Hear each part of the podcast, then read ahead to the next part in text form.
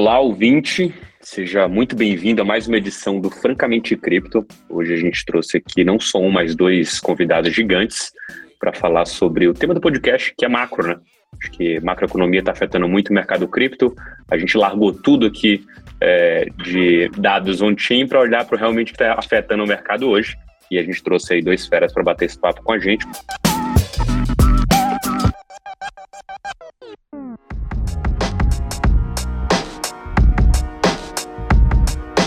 Mas antes de apresentá-los, vou aí fazer a cerimônia tradicional que você ouvinte está acostumado, de trazer aqui meus dois companheiros de podcast. Primeiro aí o Luca Benedetti com comentários futebolísticos aí. E aí, Luca, beleza? Belezinha. Essa semana eu não vou falar do Flamengo, que não teve jogo no fim de semana, mas tô animado com a seleção, viu? A seleção tá jogando bem, cara. Tô acompanhando os amistosos. Tô animado com a Copa, hein? É, mas assim, né? É Gana, né? Tunísia, né? Tinha que ser isso aí também. e aí, Rony, tranquilo com você? Tranquilo, tranquilo. Por aqui tô animado com a DevCon. Falta pouco aí, uns 12 dias. A gente ir lá na Colômbia conhecer, conhecer o Vitalik, toda a ladainha dele lá. Vai ser muito bom. Bom, maravilha. Obrigado a vocês. Vou apresentar aqui nossos dois convidados. Vou deixar primeiro que eles é, se apresentem também, mas eu vou falar os nomes aqui, óbvio, né? Tô aqui com o Jorge Souto e o Paulo Bogosian, que são analistas aí de cripto do Traders Club, TC, como é conhecido aí nesse Brasilzão. Bem-vindos, Jorge Paulo. Vou passar a palavra primeiro para o Jorge, dar um oi para o nosso ouvinte. E aí, Jorge, beleza? E aí, pessoal, tudo bem? Prazer estar aqui com vocês, né? Acho que já tinha feito um podcast com vocês há um, há um tempo atrás, é, mas agora a gente está num, num cenário um pouco mais é, difícil, vamos colocar assim, para ser mais educado. Eu sou, eu, eu e Borgo, nós somos aqui os corretos do TC Cripto, né? Do produto, dos produtos de cripto relacionados ao TC e estamos aí nesse mercado há mais ou menos 2016. É, vamos tentar trazer um pouco da. Eu tenho experiência de mercado financeiro, trabalhei em banco mais de 10 anos, a macro é uma coisa que eu acompanho bastante, então acho que vou tentar trazer um pouco de clareza né, na minha humilde. É, meu humilde desconhecimento, porque todo mundo que fala que conhece macro não conhece macro, porque macro ninguém conhece. Então, só talvez Stanley Miller, talvez Jorge Soros, mas a gente tenta aqui fazer um bom trabalho, né? Principalmente os, gestor, os, os dirigentes do FED, né? Esses aí é não conheci quase nada de macro. Foi engraçado. Pessoal, eu sou, sou o Paulo Bogossian, é, eu junto com o Jorginho toco aqui a área de cripto do TC. Nas horas vagas, no bear market, eu flipo hambúrgueres no McDonald's, né? É, brincadeiras à parte, é, eu, eu sou formado, eu também estou desde 2016 nesse mercado, sou formado pela Universidade de Nicosia no mestrado de criptoativos, dava aula pela Blockchain Academy e desde 2021 estou aqui dentro do TC junto com o Jorginho, tentando passar a nossa visão aí de mercado, é, tanto da, da parte macro quanto de olhar os projetos e tentar entender onde está a verdadeira inovação aí no mercado.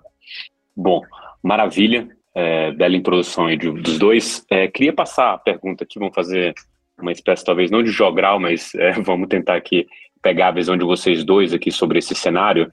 É, a gente tem, é, como eu disse no começo, um cenário é, único agora para cripto, né? A gente deixou de, de ser um negócio realmente descorrelacionado para realmente olhar coisas de macro e saber o que está impactando, né? Eu sempre gosto de citar esse exemplo anedótico que é o, o dia a dia é, era acordar, olhar o preço do Bitcoin, agora olhar, acordar o preço do Bitcoin e saber exatamente como está se comportando a Nasdaq ali do lado. Né? E isso muito dessa expectativa do que a gente tem de tanto a inflação, que seria o sinal desse negócio, quanto a primeira reação do mercado, e na verdade do Fed, que é o aumento é, dos juros, né? E eu queria pegar a, a visão de vocês dessa leitura, assim, acho que muita coisa do que a gente é, acaba fazendo aqui é a interpretação de texto do que o Jeremy Powell está colocando na mesa, tanto no discurso quanto na ata, né? Eu queria pegar a visão de vocês, é, como que está a leitura de vocês nesse momento, né? Dados os últimos discursos que a gente teve aí do nosso Jay do Fed. É, a gente tem que, acho que tem duas, dois pontos aqui, né? É, uma coisa é o que o, o que os dirigentes do Fed e o Fed fala e outra coisa é, são as ações. Então acho que é, uma coisa está mais do que claro, né? O Fed ele demorou muito para atuar, ele demorou muito em começar a subir os juros. Ele poderia subir os juros ah, no ano passado de uma forma muito mais é, tranquila, é, com mais parcimônia e hoje, em função da inflação, ele acabou sendo forçado a subir os juros de forma muito mais agressiva. Mas é, a gente tem que lembrar que, no fundo, o Fed ele, ele, ele é um ente político, né? Ele fala-se que tem dependência e tudo mais, mas no final do dia tem ali uma ligação muito grande com o Tesouro e com o governo americano e tem uma série de influências. Então, no primeiro momento você teve lá a inflação, é, era o que estava era o, era o tema mais importante, porque você tinha ali o, a população, né, de modo geral, sendo afetada, perdendo poder de compra, os preços subindo e tudo, e tudo mais, e eles precisavam atuar. Começaram a atuar de forma muito agressiva, mas a gente não pode perder de vista também que é, a matemática ela é difícil brigar com ela. Então, hoje, o Fed começou a subir juros com uma, um endividamento muito maior não só o Fed, mas o Banco Central Europeu, é, o Banco Central é, do Reino Unido, do Japão, efetivamente todos os, os, os, bancos centrais do mundo com, começaram a subir juros e estão levando os juros a patamares extremamente altos com, uma, com uma, um montante de dívida muito maior. E o que é que isso faz? Né? Quando você aumenta, quando você tem, é, aumenta os juros, você tem que pagar esses juros. E para pagar esses juros, você tem duas formas. Ou você tem é, um superávit, que os Estados Unidos e a Europa e o Japão não têm, ou você tem que emitir, você tem que emitir mais dívida para pagar os juros. No curto prazo, você consegue fazer isso sem causar tantos problemas na economia. Lembrando que a gente começou, que o, mercado começou a ficar ruim em cripto em novembro e mais ou menos em janeiro ali. E é, só um pouco depois ali, por volta de março, foi março, primeiro aumento, é, que de fato né, começou a ter os, os treasuries começaram a subir um pouco antes, mas a, a Fed Funds começou a subir ali por volta de março. Então você, a gente tem aí né, nove meses aí de, de, desse mercado, entre seis a nove meses, dependendo do mercado tradicional, mercado cripto, e você consegue fazer, é, você consegue sustentar essa, esse aumento na necessidade de, de, de financiamento da dívida no curto prazo.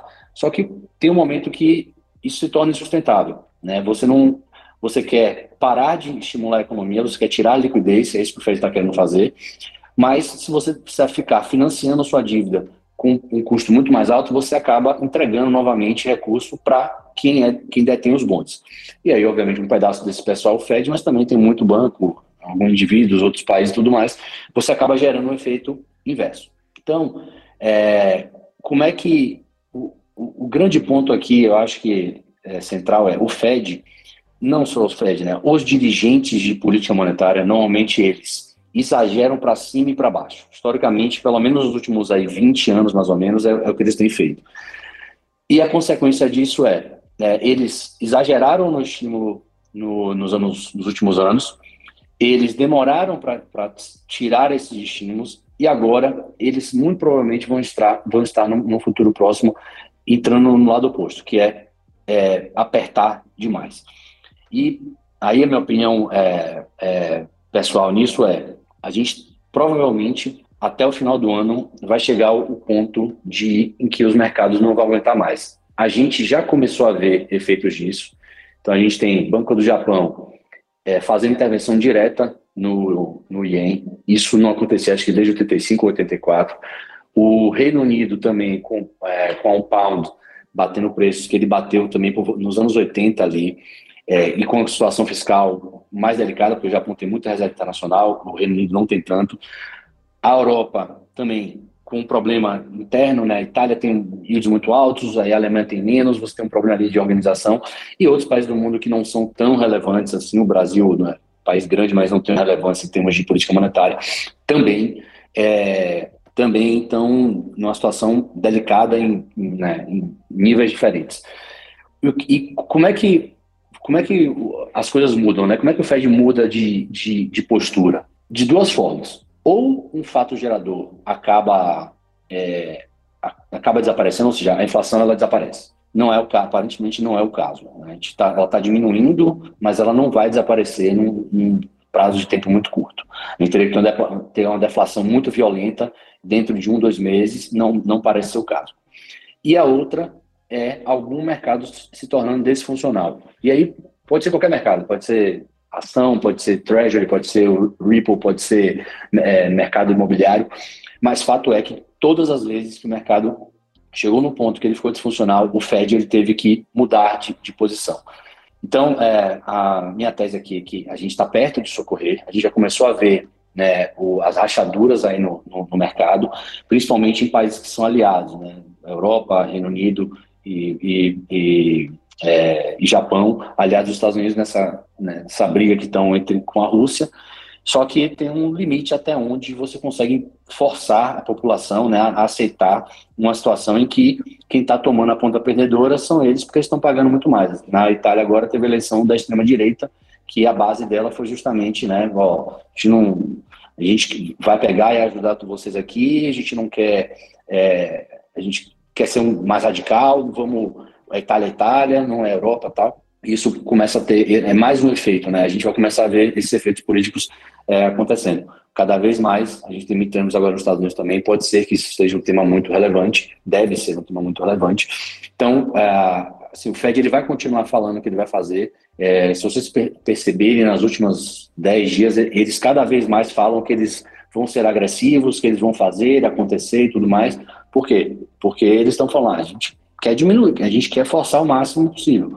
Mas vai ter uma hora que mercado, os mercados vão se tornar funcionais, eles vão ter que é, voltar atrás, no mínimo diminuir o passo de aumento ou parar, por exemplo, a, é, a venda de. A venda não, o, o vencimento do, dos bondes, eles não estão mais comprando, comprando bondes, ou eventualmente, num caso extremo, chegar num, num, a fazer yield curve control, que é você é, pegar um, um, vértice ali ou, ou, a curva de juros e não deixar que ela suba muito para você continuar mantendo pelo menos o setor de empresa, etc., sadio.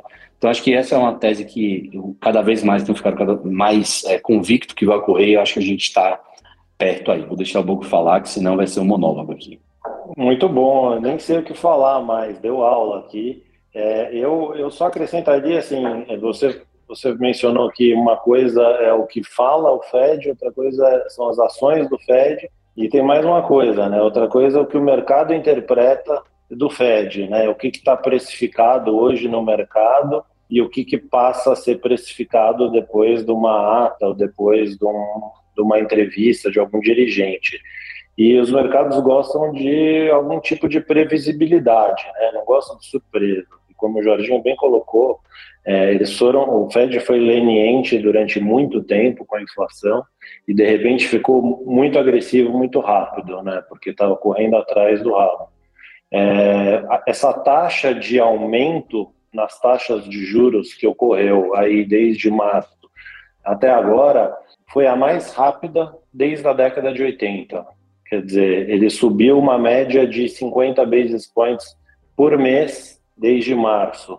É, foi de, de, de, de meio para três, é, sendo que a taxa terminal foi de 3, aliás, está 3,25 agora, né? É, a taxa terminal foi para 4 agora, é, foi para 4. Terminal foi para 4,5. A terminal foi para 4,5. A taxa terminal estava em março na região de, é, de, de 3, no final de, de 2024 e agora a gente já está acima da taxa terminal que estava lá em março e a taxa terminal pulou para 4,5%. É, e aí é, esse cálculo é feito através de um gráfico chamado de dot plot, que é um gráfico que é divulgado a cada três meses pelo Fed, é, onde os dirigentes colocam o que eles esperam para as reuniões seguintes. Então isso ajuda o mercado a precificar a curva de juros futura. É, esse tipo de, de agressividade, é, tanto por um lado quanto para o outro, acaba gerando distorções na economia e disfuncionalidades, e é isso que a gente está vendo hoje é, com, com o pound, com o yen e, e, e, diversos outros exemplos. Né? A gente pode ter problemas é, tanto no âmbito de países, né, conforme o Jorginho falou, quanto em determinados mercados, né? mercados de high yield, por exemplo, onde o risco é maior de contraparte, o próprio mercado de mortgage-backed securities, que foi o mercado que gerou a crise de 2008, é, do, do, do, resgate do Lehman Brothers, e, e, enfim, tem alguns setores da economia que podem ser mais prejudicados do que o outro, com o adicional que o americano é, tem hipotecas e financiamentos, toda a economia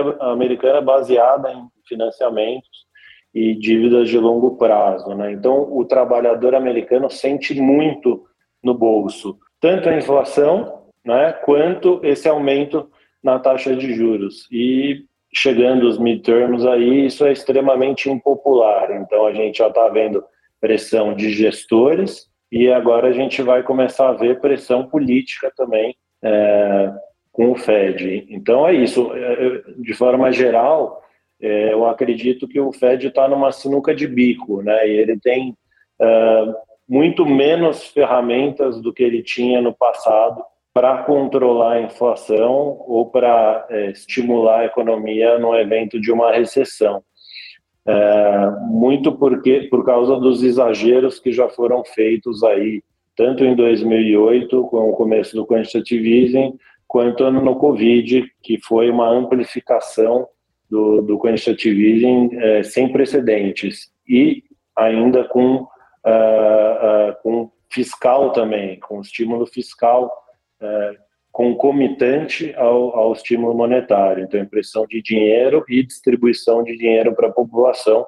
Isso aí gerou uh, essa, essa, uma parte dessa inflação que a gente está vendo hoje, né? outra parte é por conta da inflação de oferta, né? causada pela guerra, é, e também faz com que o Fed tenha menos instrumentos aí, menos é, capacidade de é, controlar esse Titanic. Ótima contextualização de vocês.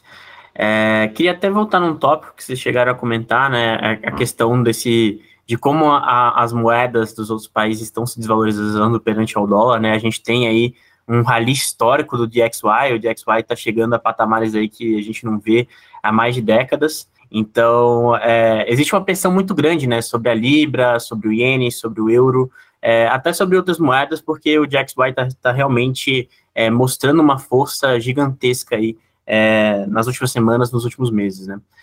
E voltando na história, né, a gente até chegou a comentar, vocês comentaram antes da década de 80, né, e na década de 80 a gente teve algo muito parecido, né, o Fed, ele teve que subir muito juros para controlar uma crise inflacionária, né, a gente tinha, na época, se não me engano, o Volcker como chairman é, do Fed, e em 85 a gente teve um problema, porque o DXY estava de novo, né, muito, muito valorizado, estava lá em cima, estava nos, nos picos históricos, e estava prejudicando muito a economia dos países aliados dos Estados Unidos. Na época, é, a gente vivia a Guerra Fria, né, hoje a gente parece que está vivendo a Guerra Fria parte 2, né, mas, mas na época a gente vivia a Guerra Fria original, e juntaram-se, né, os responsáveis pela política monetária dos países aliados dos Estados Unidos, junto com o Fed, e eles chegaram ao que eles chamaram de acordo de plaza, né? Que basicamente o que ficou decidido é o, o Fed vai, vai se comprometer a desvalorizar o valor do dólar perante as moedas dos países aliados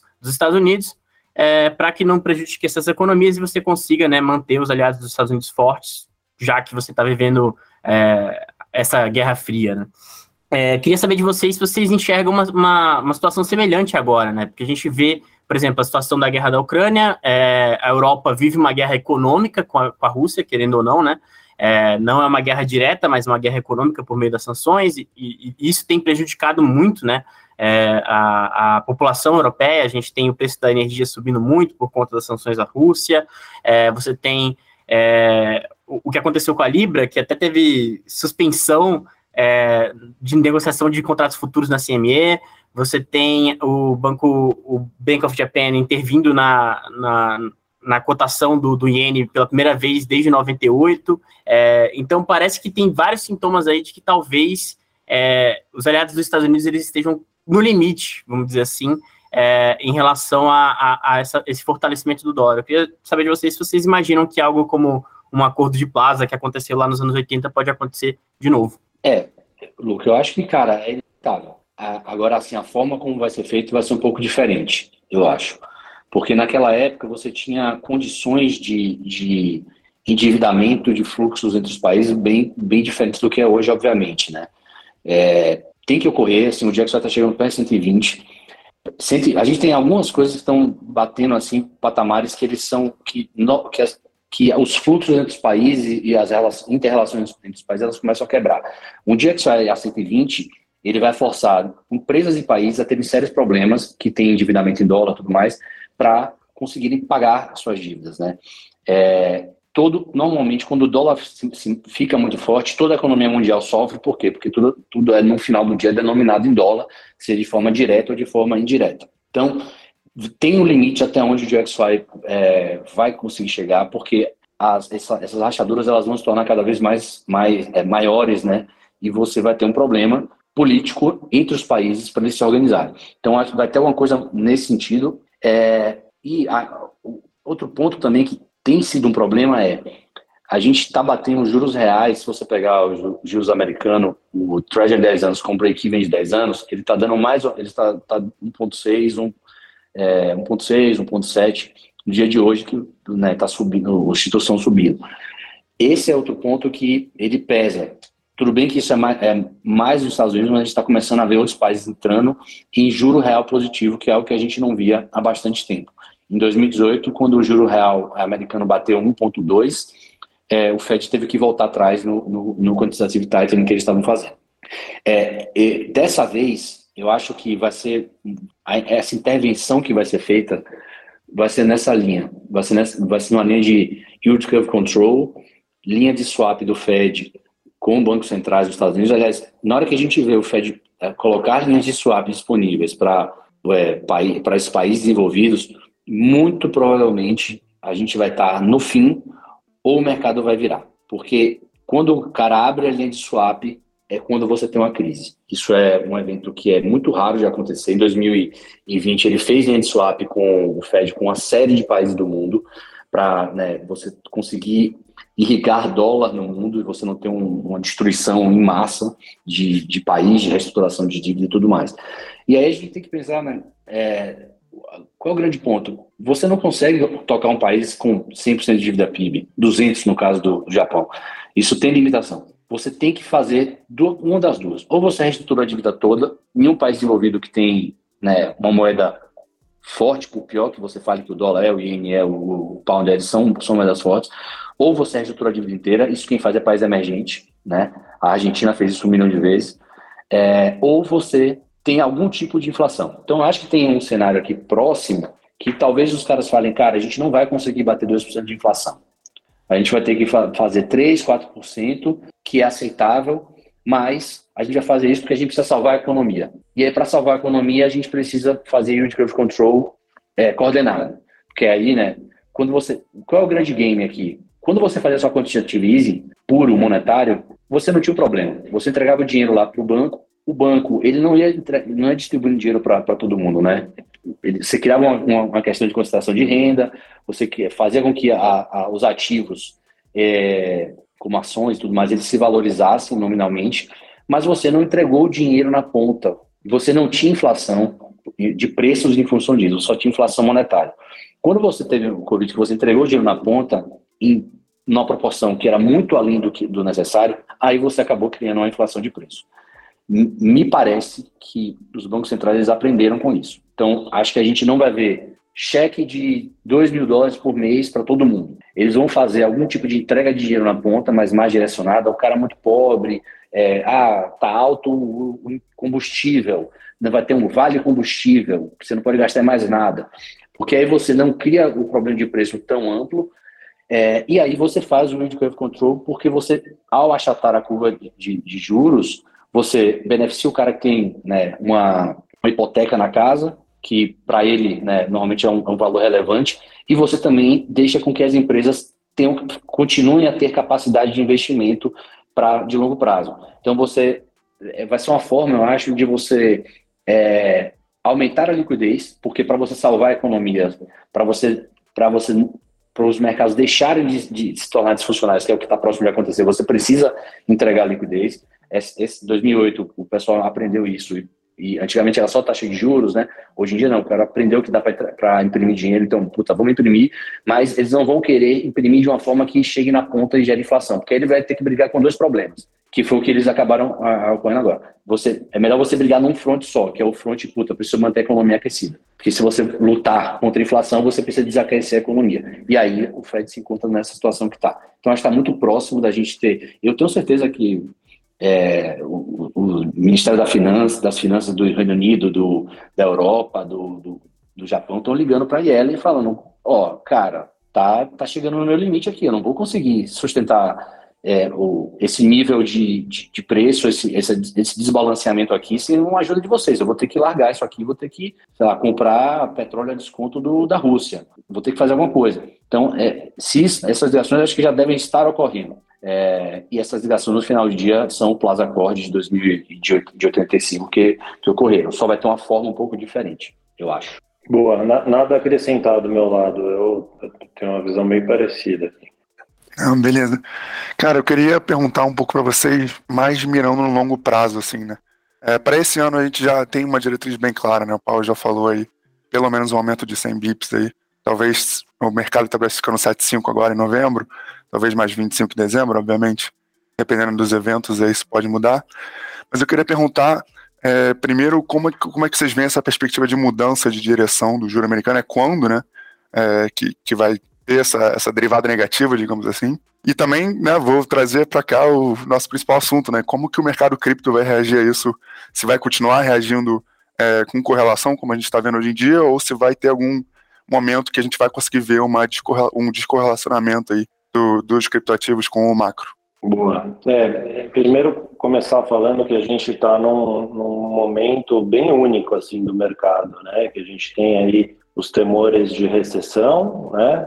É, e o, o, cenário inflacionário e ao mesmo tempo o Fed e todos os bancos centrais mundiais tentando tirar a liquidez das economias. Né? Então a gente está vendo basicamente todas as classes de ativos caírem. Né? Então pega aí é, ações globais, americanas, tecnologia, é, cripto, é, commodities, até o ouro está caindo, porque ele é muito sensível às taxas longas de juros, né, 10 anos, por exemplo. É, e você tem os bonds também que estão caindo, né, porque é, nos Estados Unidos, no mundo, é tudo, tudo pré-fixado, né, então sobe os juros, é, empina a curva e cai o valor do, do, do bonde. É, então, todo mundo que achava que o portfólio 60-40, um portfólio 60-40 é o portfólio tradicional americano, né, entre equities e bonds, um portfólio diversificado baseado em correlações históricas aí funcionaria para é, proteger contra esse momento. Está todo mundo meio que perdendo dinheiro junto em Claro, algumas classes de ativos melhores do que outras, mas em geral praticamente tudo caindo, inclusive moedas. Né?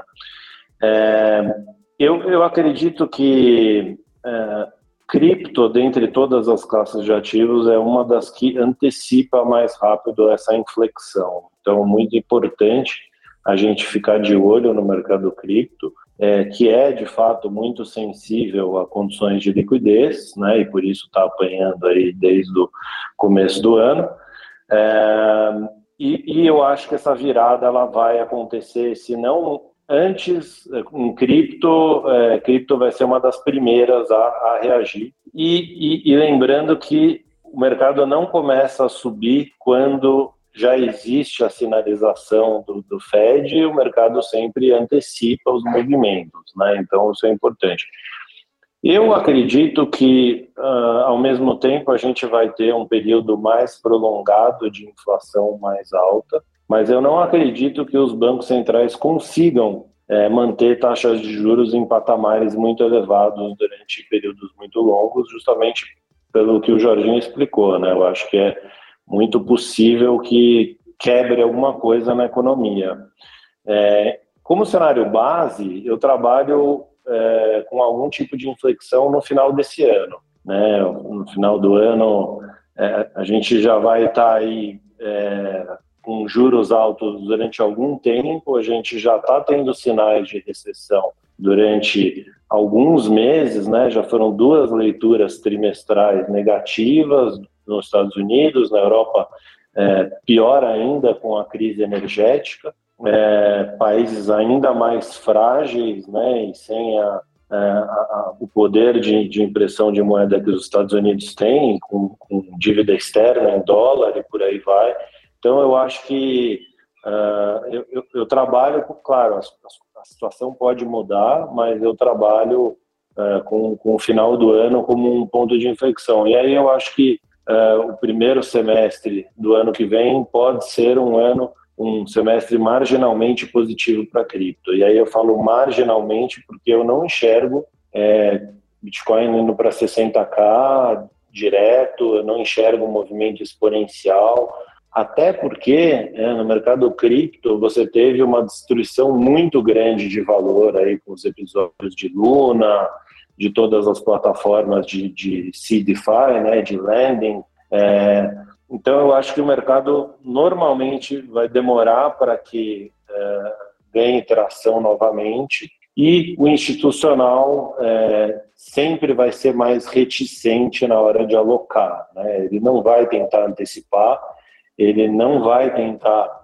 é, tomar um risco é, além do, do, do, da pessoa física, né, dos bitcoiners, daqueles que acreditam em cripto, e é por isso que eles acabam comprando ou mesmo anunciando produtos muito próximo do topo de mercado.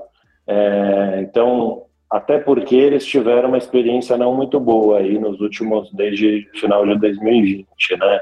Muitos entraram aí na faixa dos, dos 30 e saíram na faixa dos 30 também, com o problema que muitos entraram através do GBTC e pagaram um prêmio de 20% na entrada e um desconto de um deságio de quase 30% na saída. Então, só entre prêmio e deságio no produto institucional, vamos colocar assim, entre aspas, eles perderam bastante dinheiro e e toda aquela tese de que cripto ou Bitcoin funciona como um hedge vai ter que ser é, reestudada e, e, e, reconstruída. Eu acho que, eventualmente, o Bitcoin vai se comportar assim como um, um ouro digital, uma reserva de valor, é, mas não vai ser no curto prazo. Né? Então, hoje, o jeito que funciona o mercado, é, Bitcoin é colocado dentro da cesta cripto, dentro da cesta de ativos de risco, e trade como tal, né? Então, por isso que gente, um, esse é um dos motivos que a gente vê uma correlação tão alta de, de Bitcoin e cripto com o Nasdaq. Pô, maravilha. Cara, eu, a gente olha bastante para esses é, cenários, tenta aqui de alguma forma é, pegar várias opiniões do que é, pode acontecer da, é, daqui em diante, mas eu sempre gosto de é, tratar isso como é, os possíveis sinais, né? Então, assim, vai ter o sinal e a gente vai ter que tomar uma decisão ali, é, tanto em portfólios pessoais quanto em alocação, do que deve ser feito, né? E eu, é, eu, eu, queria entender o, o, o, lado de vocês, como vocês pensam isso, e até acho que extrapolar um pouco a questão de cripto, já que a gente está trazendo macro aqui, não pensar só em um portfólio de cripto, mas entender, é, dado o, o cenário probabilístico que se é, estende na sua frente, né? Acho que o Bogo pontuou aqui, olha, uma reversão no final do ano e logo depois a gente é, pode ver um mercado meio flat, sem grande recuperação, como a gente está acostumado a ver é, em cripto, é, e naturalmente como que o, o, macro se comporta e, obviamente, acho que é o que importa mesmo, como que o investidor, né, o ouvinte que está aqui, ele deveria é, colocar suas apostas, né? Pensando nesse cenário aqui de final de ano e próximos 12 é, meses, né? Onde que, que deve estar tá alocado aí o a cabeça do investidor é, e também o bolso dele?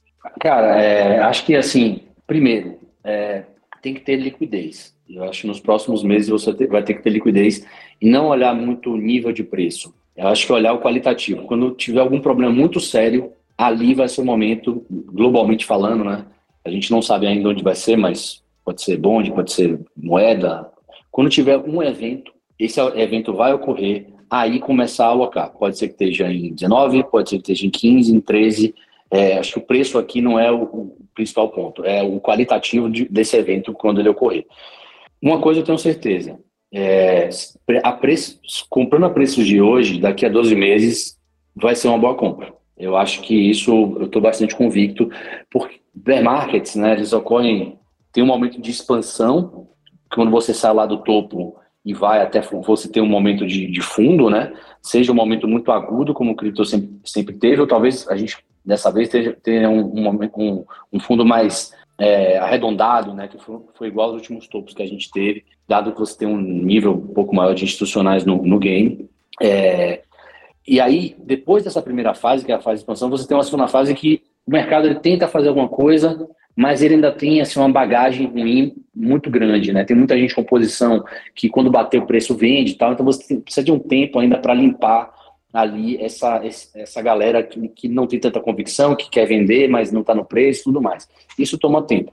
Então eu estou com o burro nessa, acho que é, a gente não vai sair daqui, puta, fez o fundo, março de 2020, fez o fundo, toma, até, até mais de 2020, se a gente para pensar, a gente fez o fundo em março, que foi aquela, aquele spike para baixo, a gente só foi realmente subir de verdade, passou durante dois ou três meses ali, entre 5, é, bateu 10, 5 não, entre ali 8, 10 por ali.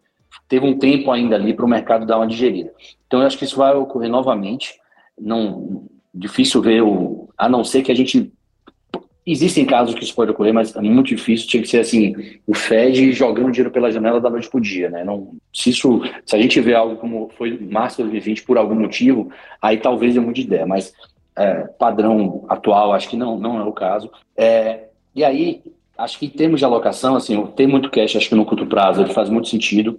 Começar a olhar projetos é, que, que são interessantes, que, que a gente gosta muito da tese de, de ativos que geram algum tipo de yield, né? É, que tem algum retorno final, que tem alguma, gera alguma receita real ali, monitorar esse, esse tier aí de, de ativos para com o tempo você ir montando posição.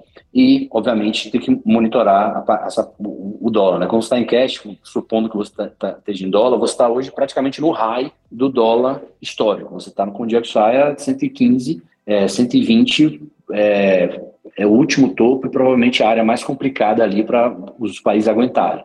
Então, essa, você tem que começar a, a, vai ter que começar a sair de cash, mesmo com o mercado muito ruim. Porque a gente tem que lembrar, né? O mercado ele não é, você compra quando todo mundo acha que o mundo vai acabar. E aí a gente está começando a ver esse momento chegar. Na sexta-feira, o mercado sofreu um, um, um lapso de pânico. Na segunda-feira, ontem, teve um outro lapso de pânico. E hoje a gente está tendo outro lapso de pânico. Uma hora vai ser um pânico de verdade. É, então, acho que não, não é para ficar, sabe, dando um all-in em posição agora, mas montar posição, posições aos poucos, porque a gente sabe que, cara, quando vier o bear market, vai, vai ser uma porrada, o market vai ser uma porrada muito forte.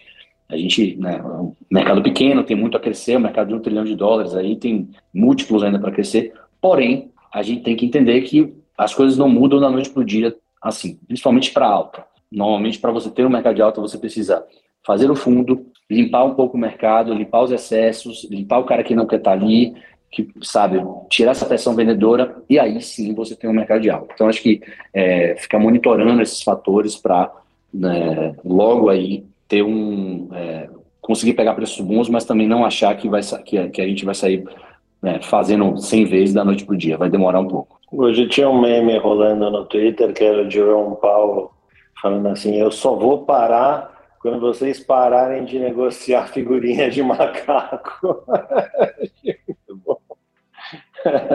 Isso é boa, isso é boa. É, mas é, respondendo à pergunta, é, primeiro reforçar esse ponto do, do Jorginho, né? A gente está falando aí de uma possibilidade de um pivot do Fed, né? De uma mudança de postura do Fed. O Fed só vai mudar a postura ou quando o problema estiver resolvido, né? Ou quando tiver uma disfunção muito grande na economia que ele não possa continuar apertando a economia, ou um pouco dos dois, né? Mas no segundo cenário, né, de uma disfunção, de uma disrupção, de alguma coisa quebrar, precisa piorar para depois melhorar. Então, a importância de ter um pouco de caixa aí. É, e aí eu acho que vai muito da, da, da, tese do investidor, né? Se um investidor mais de longo prazo, é relativamente mais simples. Você pega uma tese secular, é, adoção de tecnologias blockchain, adoção do Bitcoin e, e, e independência e política monetária independente num cenário onde os bancos centrais é, proveram uma quantidade histórica de, de estímulos, né? E, e, e, compra os ativos mais uh, estabelecidos, né? Então o cara tem lá uma carteira de hold, Bitcoin, Ethereum, uh, compra e não fica tão sujeito a esses ruídos mais de curto prazo. Agora, se o investidor está tentando fazer um timing do mercado, né? É, tentando fazer decisões mais de curto prazo, táticas de alocação, como é, deixar um pouco de caixa, tentar comprar um pouco mais num, eventual fundo. Uh, daí eu, eu falaria para ele acompanhar os sinais da economia, né? Mais importante do que ver o que, que o Fed está fazendo é ver o que, que a economia está mostrando, porque é sobre os mesmos dados que os, que os dirigentes do Fed vão tomar suas decisões, né? Então, é, e, e, também a interpretação do, dos mercados globais do que está acontecendo é extremamente importante. Então, olhar para coisas como uh, sinais de topo no DXY ou nos, nos, nos vértices de, de, mais curtos de dois anos e também mais longos de dez anos da economia americana, uh, acompanhar de perto como está a situação de, de liquidez nos Estados Unidos, né? Como que é, está a é, tem um tem um indicador bem interessante que foi proposto pelo Adam Adam Reis, não, o Crypto Reis, o fundador da da BitMEX, Arthur Reis. Adam Reis foi um professor meu. O Arthur Reis ele ele propôs um indicador bem interessante que a gente acompanha que mostra basicamente a situação da é, liquidez nos Estados Unidos. Então, é, através desse indicador, você consegue acompanhar no TradingView ali, você tem é, o balanço do, do, Banco Central americano, as operações de, de reverse repo, né, e, e as, as linhas de crédito de curtíssimo prazo do Banco Central americano, e com isso você tem uma ideia de como está a liquidez na economia americana e é impressionante a, a, o quanto os gráficos andam, as linhas andam juntos de Bitcoin e da liquidez da economia americana. Tem outro interessante que leva em conta o M3 americano e o M3 uh, eh, na Europa. Também é, esse é um gráfico mais de tendência, mas que mostra muito bem topos e fundos é, do, do, Bitcoin. É, lembrando que é, Bitcoin e, e, os ativos de risco, em forma geral, são muito é, influenciados pela quantidade de dinheiro e de liquidez que está circulando na economia. É, então, esse é o trabalho que a gente se propõe a fazer. É muito mais difícil né, você conseguir tomar decisões de, de curto prazo aí, é, mas também é um mercado muito interessante e com muitas variáveis. É, falando de variáveis é, endógenas do mercado cripto, eu acho que a principal delas é, é ver como está se comportando a adoção. Né? Então, é, no Bitcoin especificamente, olhar para a quantidade de entidades, olhar para sinais de fluxo, algumas coisas que vão ser evidenciadas na análise on-chain, né? ver como está o lançamento de, de produtos, né? porque Uh, tem muita gente lançando muita coisa aí, e, e, esse tipo de movimento, assim como o movimento de, de hash rate, né, de aumento de capacidade de processamento na rede do Bitcoin, é, é um tipo de investimento que não é de curto prazo. Né? O investidor está acreditando na sobrevivência desse mercado no médio e longo prazo, senão ele estaria somente especulando no mercado. É, esses tipos de sinais vitais da, da, da, economia cripto é o que eu gosto de acompanhar para ver é, a saúde mesmo da, da, da rede e, e, do mercado. Então, isso junto com as variáveis macroeconômicas, eu acho que dão uma boa, uh, uma boa munição aí para o investidor que está é, tentando é, time the markets, né? É, fazer market timing. Maravilha. Cara, a gente já está encaminhando para o final. Aproveitar, Bogo, que você já começou aí a dar algumas é, dicas de como é, o nosso ouvinte deveria é, navegar nesse mercado e dá para você aí falar um pouco da, da, sua ideia de mineração da semana. Já vou avisando aqui que essa mineração da semana é contraindicada em caso de pessimismo extremo que você esteja, porque ela só vai piorar essa situação, mas obviamente a gente gosta de ver é, todas as teses e principalmente é, entendendo aí que o interlocutor dessa tese é um cara bem conhecido no mercado. Mas fala aí, Bogo, qual a mineração da semana? Boa, eu vou, vou pintar um cenário apocalíptico aí para todos. Ninguém vai querer comprar cripto nunca mais. Né? ou não, ou não. Mas um dos, dos, gestores macro que eu mais gosto, se não o meu preferido, é o Stanley Druckenmiller. Né? O Stanley Druckenmiller foi o braço direito do Soros lá atrás, depois ele andou em voo solo. Eles são bem famosos aí na, na tese de short do, do pound, da libra esterlina, que que foi um dos melhores trades aí conhecidos do mercado. É, e o, o, o Joaquin Miller também é conhecido por investir em Bitcoin. Né? Ele, em 2020, ficou impressionado pela quantidade de holders, né? de, de pessoas que não venderam suas moedas durante o bear market ali em 2018 e 2019. É, e, e, e comprou essa tese de, de ouro digital do Bitcoin. Uh, eu gosto muito das visões dele. Saiu uma entrevista recente dele com o CEO da Palantir. É, é um bate-papo bem interessante, é, que ele fala da visão macro que ele tem aí para os próximos anos. E aí é importante dar um disclaimer. Ele mesmo faz esse disclaimer. Ele fala: eu sou um cara que eu gosto da escuridão. Sou um cara que tem um, um viés mais bearish né? E eu venho lutando contra isso nos últimos 40 anos que ele investe, é, mas ele acredita que é, o cenário está tão feio e os bancos centrais têm tão pouco que eles podem fazer aí para é, como como reação que ele enxerga um mercado flat aí durante uma década praticamente. É, mas vale a pena para entender como ele toma as decisões e o que, que ele tenta enxergar no mercado. Lembrando que ele mesmo fala que ele pode mudar de ideia daqui a uma semana. E bons traders são assim, né? Chegam novos inputs, novas informações e você pode eventualmente é, mudar de ideia. Então, o, o bate-papo é bem interessante. A Palantir é uma empresa que eu acredito que pode se tornar protagonista aí num cenário é, político instável que a gente pode vir a ter aí na, na, próxima década, com, além das tensões na Rússia, as tensões em Taiwan e, e, e por aí vai, é, e, e é, conflitos é, entre Estados Unidos e China, em, em, disrupção de cadeias de suprimento e por aí vai. Então, acho que é um papo é, bem interessante e eu acho que o Bitcoiner raiz mesmo vai gostar bastante, porque Bitcoin raiz, ele tem esse viés um pouco mais apocalíptico também, né?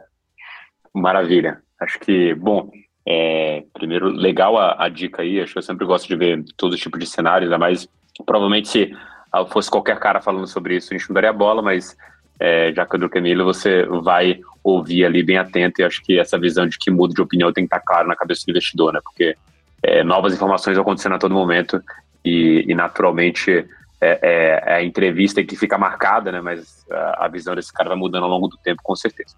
Mas, bom, é, queria de novo aqui agradecer vocês aqui, o, o Bogo e Jorginho, pela presença, agradecer aqui meus dois companheiros de podcast e também você, ouvinte, que chegou até esse momento final. Um forte abraço aí a todos vocês e a gente se encontra na próxima edição do Francamente Cripto.